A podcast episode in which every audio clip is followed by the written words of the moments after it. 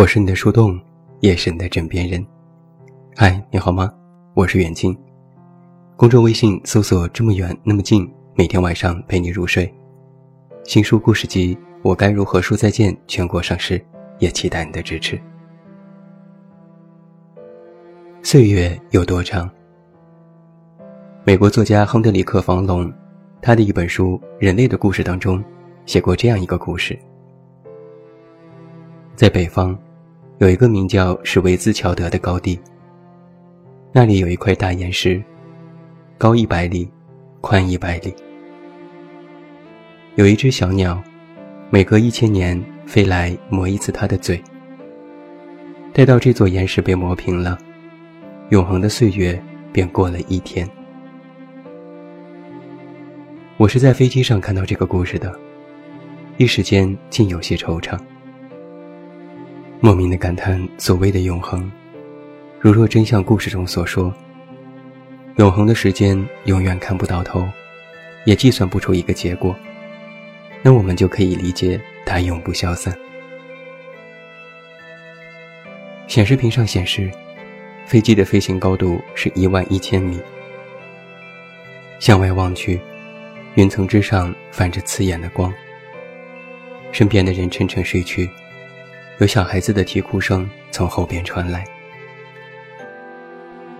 我们总是在说迷茫，不知自己身在何处。可现在，却是真正的不知身在何处。知道出发地，知道终点站，就是不知道路过了哪里，不知道此时此刻途经了何方。可能人的心情会影响很多事情。就比如坐飞机，有时会觉得旅途格外短暂。上了飞机看会儿书，就能歪着头睡过去。哪怕姿势不舒服，也能睡得很踏实。醒来后，飞机已经降落。而有时，会觉得旅途格外漫长，心烦意乱。机舱里的声音被无限放大，怎么都睡不着。耐下性子看杂志，却发现盯着一行字看了好久。之前有个姐姐说，她胆子小，上了飞机就不断的默念绿度母心咒。我曾问她好用吗？她说，感觉平静了很多。在这次前往三亚的航班上，飞机遇到气流，颠簸十分严重。我也不由自主地开始默念心咒，竟然真的就不再害怕了。心咒翻译成中文的读音是“蒙达雷多达雷多雷梭哈”。它的基本释义是：解我苦难，免我惊扰。岁月有多长？当我又一次眺望这片海的时候，我又想起了在飞机上。那个永恒时间的故事，酒店还是那个酒店，海还是那片海，与我之前看到的好像并无二致。很久之前看过一个科普节目，里面提到了大海的潮汐运动，隐约记得，大海的流动是有规律的，海水的位置更迭同样如此。大概每过三十年。同一片海域的海水就会全部流到别的大洋当中。这样看来，海水同样也是旅行者，一直奔涌在前往未知海域的途中，只是反复循环，看似停在原地。在三亚的第一个晚上，我就梦到了已经去世的外公外婆。好像很久没有梦到过他们了。好像随着时间的推移，很多事情渐渐的开始模糊、寡淡，最终被遗忘。上个月母亲打电话，和我商议腊月回家给外婆上坟的日子，我这才后知后觉。总以为刚刚过去不久，可外婆已经去世三年了。我曾问过家人一个看似很蠢的问题：中国人讲究生死轮回，一个人去世后会转世投胎。说不定外公外婆已经再度转世为人，那为什么还要上坟，神神叨叨的摆祭品让他们来享用，不是自相矛盾吗？母亲显然也愣了一下，回答不上来。父亲说：“祭奠故人，不是为故人，而是为安慰自己。”我想，或许还有一个原因。就是提醒自己，不要忘记那些已经离开的人吧。现在回头想想，和外公外婆相处的时间真的特别的短暂。我又记性不好，很多事情都忘记了，甚至连他们去世出殡时的细节都开始印象模糊。但有一件事却让我耿耿于怀。那是外公去世的第一个春节。那段时间，舅舅一直住在外婆家。正月初二，我和父母去看望外婆，发现舅舅不在家。外婆一个人躺在床上，眼睛无神地望着天花板，房间的窗帘紧闭，家里莫名的有一股寒意。母亲问：“妈，你吃早饭了吗？”外婆摇摇头。母亲又问：“怎么不起来？身体不舒服吗？”外婆又摇摇头。母亲有些着急：“你到底怎么了？”外婆呢喃地说：“我梦到你爸了，他说要带我走。”岁月有多长？再次梦到外公外婆，可醒来之后却不记得梦里的细节。只记得有光，还有一股莫名的香气。我上网搜索，没有找到解答。又去问朋友，他说：“说明他们现在过得很好，不用担心。”人已逝去，其实哪有什么轮回？我只是担心自己，还没有办法真正的放下。执念这种事情。其实有点麻烦。有时执念很好，它能教会你坚持，让你在面对很多事情的时候不会轻言放弃。但有时执念太过头，就会变成偏执，一意孤行，为一点小事斤斤计较。近一两年，我就发现自己的强迫症越来越严重。最明显的是洁癖程度加深，总是反复洗手，家里必须一尘不染，办公桌上不允许出现任何的杂乱。之后就是对很多事情反复验证确认，窗户要关两次，锁车要锁两次，就连下单叫外卖都要反复确认，总觉得自己之前点错了。再之后，就是不允许生活当中出现任何意外，所有的东西都必须放在原位。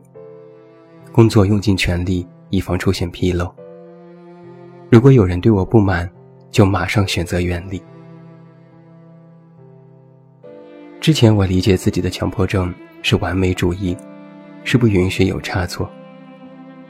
可后来我才明白，这是陷入了自我的执念。在三亚的时候，我无意中打开了豆瓣书目，看到了一条对自己之前某本书的评价：为一点小事唧唧歪歪。我当即就笑了，心想我要认识这个打差评的人，看起来很懂我，定位相当准确。我就是喜欢在一些小事上抱有执念，许是天生心思敏感，当时的那些小事。度过他们的时候，其实并不轻松，都当做了大事去对待。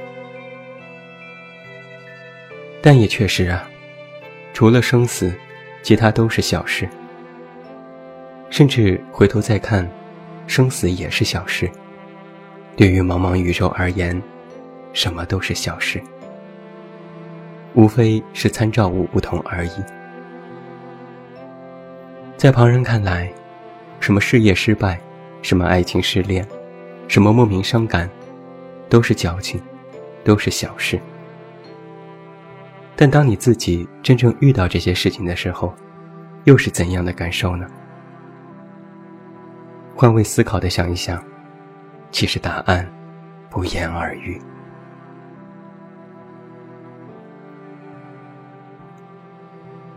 岁月有多长？在三亚的这些天，无所事事，工作正告一段落，电台节目已提前录完，文章还有存稿，每天都乐得清闲，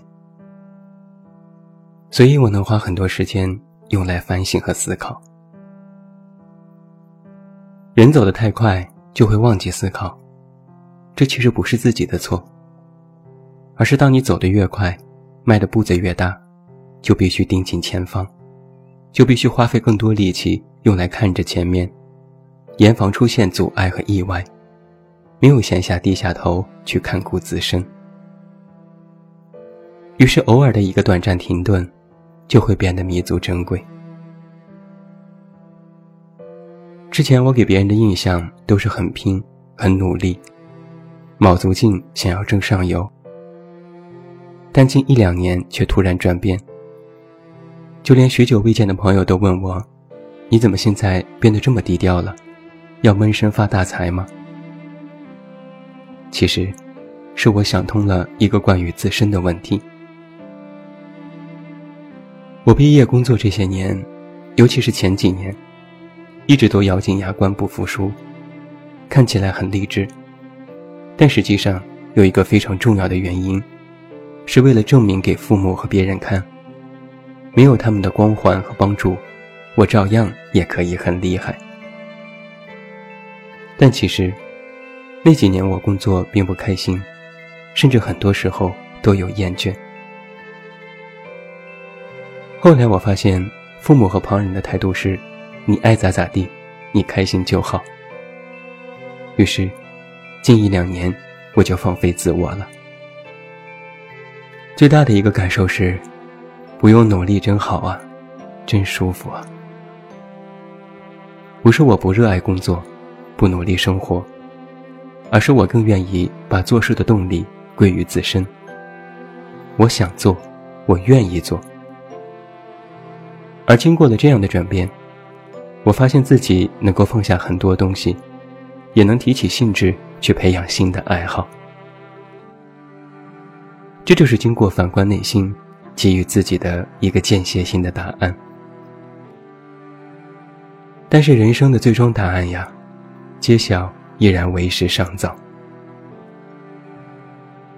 旅行很容易，收拾行李很容易，出发很容易，但要寻找到一个答案却很难。而如果真的知道结局，也未必是一件好事。那会让你丧失接近他的乐趣。有人正来到这个世界，有人正离开这个世界。正如这片大海，有人看到它的辽阔，有人畏惧它的浩瀚。人或许很渺小，连一棵参天大树的年龄都不及，但自身又特别伟大。因为你能创造许多这个世界上根本不存在的东西。故人已逝，旧事莫提，新的征程就在脚下。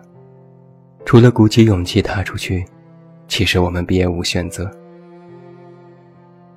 寒风起，岁月长，不要轻易提过往。如若要提，也别打扰。隔岸观火。静默无言。最后，祝你晚安，有一个好梦。我是远近，我们明天再见。